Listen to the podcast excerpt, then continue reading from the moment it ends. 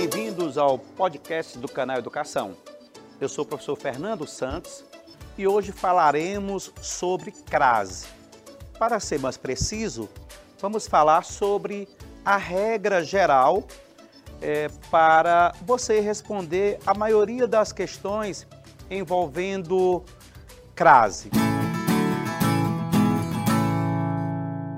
Veja bem, todas as vezes que você utilizar o acento grave indicatório de crase, você terá uma das três situações da qual nós vamos falar agora.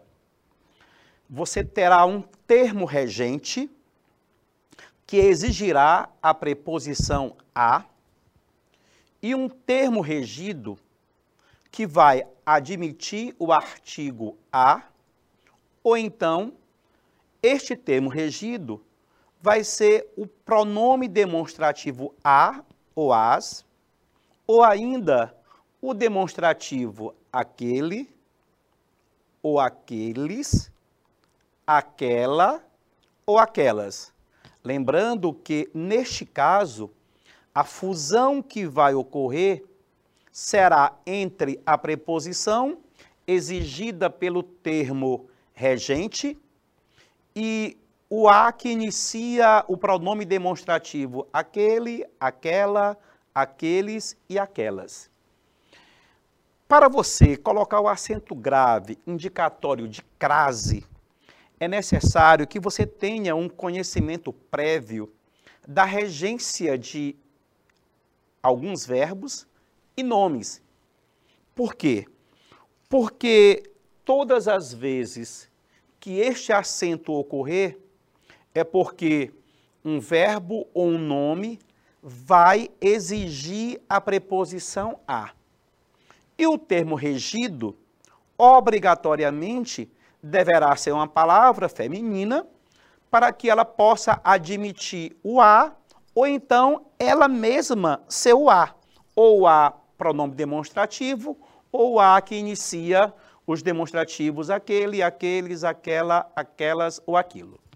Vamos colocar alguns exemplos para você ter uma noção mais precisa. Não tive acesso à prova. Observa, não tive acesso à prova. Alguns alunos, às vezes, é, quando encontram um acento grave indicatório de crase em um A, eles querem pronunciar AA. Não tive acesso à, à prova não, não é possível que você faça essa pronúncia, uma vez que aquele acento que aparece é apenas para indicar que ali dois As se fundiram. Um A preposição e um A artigo, geralmente artigo. Então vamos lá, não tive acesso à prova. Veja que a palavra acesso, é, ela rege a preposição a. Quem tem acesso, tem acesso a alguma coisa. Então, eu tenho o a, preposição, exigido pela palavra acesso. A palavra prova, que é o termo regido, é uma palavra feminina e aceita o artigo definido feminino a. Para que você não pronuncie, não tive acesso a a prova, a gramática preestabelece que você faça a fusão destes dois As, pronunciando apenas A, cabendo a quem vai ouvir ou visualizar saber que ali existe um acento grave indicatório da crase. Então, não tive acesso à prova, você tem um acento grave. No segundo exemplo, ele fez referência às que saíram. Mais uma vez eu tenho aqui a palavra referência, que é um nome, e este nome referência, ele exige a preposição a. Quem faz referência, faz referência a alguma coisa. Bem, mas aqui nós temos que observar o seguinte, na segunda, é, no termo regido, eu não tenho uma palavra feminina que aceite o artigo a. Pelo contrário, o que eu tenho aí é exatamente a forma as de pronome demonstrativo. Ele fez referência às que saíram. Como se eu dissesse, ele fez referência a aquelas que saíram. Veja que quando for possível você substituir por aquelas, esse as será nada mais, nada menos do que um pronome demonstrativo. Então você vai ter a preposição da palavra referência e vai ter a presença do pronome demonstrativo as, que vai se fundir com o a preposição. Então, na frase, ele fez referência às que saíram, esse as tem um acento indicatório de crase. Uma maneira bem fácil de você perceber que esse as tem acento é você tentar trocar por uma palavra masculina. Vamos tentar colocar aqueles. Ficaria assim. Ele fez referência aos que saíram. Veja que quando eu imagino um elemento masculino, eu pronuncio aos.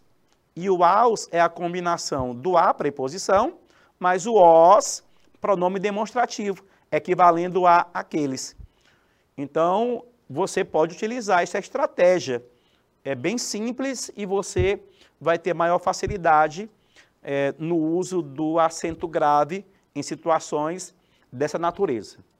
Por fim, todos irão àquele restaurante, embora a palavra aquele seja masculina, nós iremos ter aí este a do aquele com acento grave.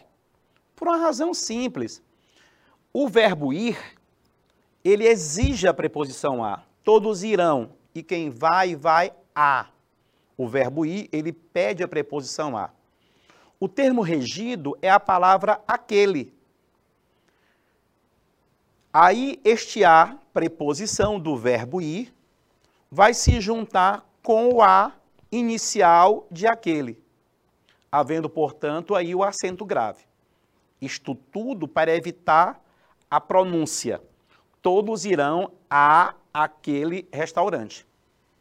Para que você não repita a, a, você vai usar um acento grave no a de aquele e pronunciar apenas assim. Todos irão àquele restaurante. Na maioria das vezes, é, o acento grave indicatório de crase, ele vai ocorrer com essas três situações preposição fundida com um artigo, ou ainda preposição fundida com um a ou as, pronome demonstrativo, ou preposição a fundida com o a inicial de aquele, aqueles, aquela, aquelas ou ainda aquilo.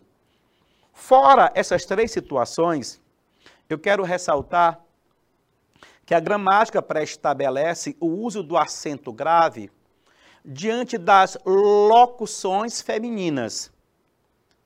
Então, quando você visualizar uma locução adverbial feminina, uma locução prepositiva feminina, uma locução conjuntiva feminina, você vai ter um acento grave indicatório de crase. Alguns exemplos. Ele vive às custas da mãe. As custas de é uma locução prepositiva. Você vai ter o acento grave aí. Chorava de rir à medida que falava. À medida que é uma locução conjuntiva feminina. Você vai colocar o acento. Naquela hora, o homem ficou à vontade. A vontade é uma locução adverbial feminina. Portanto, quando se tratar de uma locução prepositiva ou ainda conjuntiva ou ainda adverbial, todas femininas, você vai usar o acento grave indicatório de crase. Fico por aqui e a gente se encontra em outra oportunidade. Forte abraço.